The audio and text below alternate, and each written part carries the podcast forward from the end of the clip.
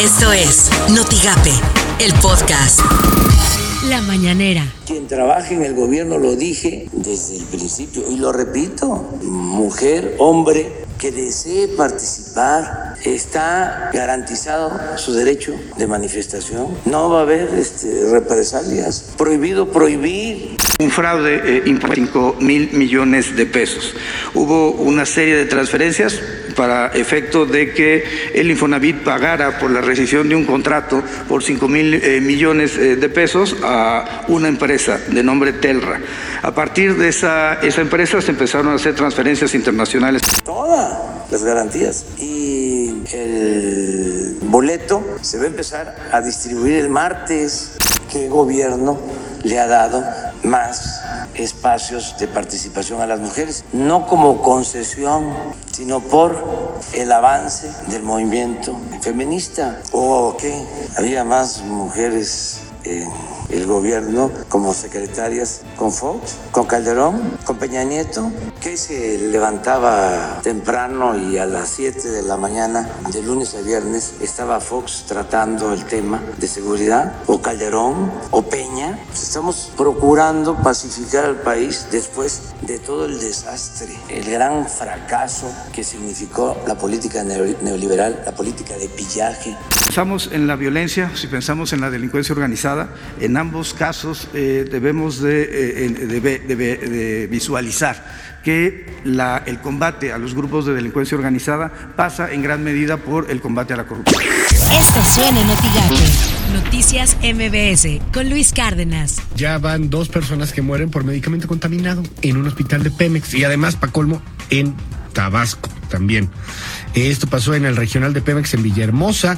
Hay un saldo de dos personas muertas y 42 en tratamiento. Mal medicamento, por ahí trascendidos, ¿eh? no, no hay nada confirmado, pero trascendidos, plumas, investigaciones que pues, se basan en, en dichos, obviamente va a ser muy complicado poderlo confirmar, pero hablan de que el medicamento era caduco, no tanto que estaba contaminado, que pudo haber sido un medicamento viejo porque no hay nuevos, porque no se han comprado nuevos, ¿verdad?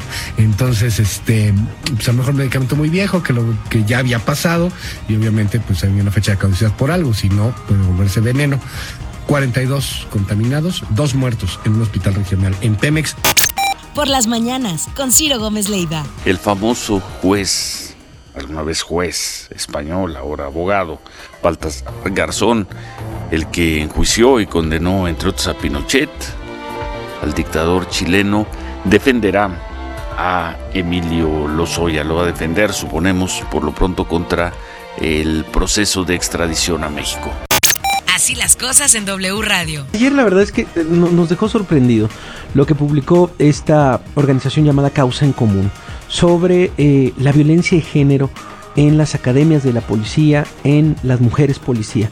Yo creo que hemos estado hablando las últimas semanas sobre los distintos niveles de violencia y tipos de violencia contra la mujer y lo que ayer subraya Causa en Común de verdad nos sorprendió muchísimo. Algunos datos. De las mujeres que estudiaron en academias de policía, 68% recibió piropos ofensivos o comentarios lascivos. 7 de cada 10 mujeres sufren de violencia de género en la academia. Imagen informativa con Pascal Beltrán del Río. Es interesante lo ocurrido en el llamado Supermartes del día de ayer, en el que se decidirá quién enfrenta a Donald Trump. En realidad quedan pues dos candidatos después de lo ocurrido ayer. Ya veremos qué pasa con el multimillonario Michael Bloomberg, eh, pues quienes algunos esperaban que tuviera una mejor actuación, y la senadora Elizabeth Warren. Eh, ambos eh, quedaron muy rezagados respecto de Bernie Sanders y Joe Biden. Editorial Notigape con Martín Cifuentes. Sí, tenemos que reconocer que es muy interesante la manera en la que el gobierno de Tamaulipas ha provocado una cooperación internacional contra el crimen, involucrando agencias de seguridad norteamericana en una lucha que debe ser de dos. Y sí, porque el problema es de dos. La solución debe buscarse entre los dos. En México, desde hace años se libra una, una cruenta batalla contra el crimen y la verdad las cosas no se veía un esfuerzo igual en los Estados Unidos. En la Unión Americana no se sabe de la detención de un capo, eh, eh, no se sabe de comicios históricos o de golpes y batallas como las que se libran en México.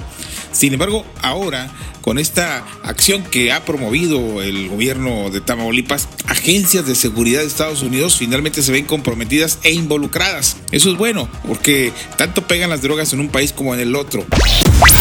Estas son las portadas del día de hoy.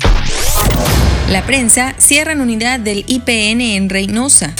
Contacto de Matamoros cae maestro de primaria acusado de abuso sexual contra niños en Tamaulipas. El Mercurio de Tamaulipas, sin agua y sin drenaje, deja Comapa obra parada en Victoria. Milenio, Hacienda abre cartera a salud para afrontar la pandemia sin trabas. Excelsior, la violencia deja a los pueblos enteros solo con viudas.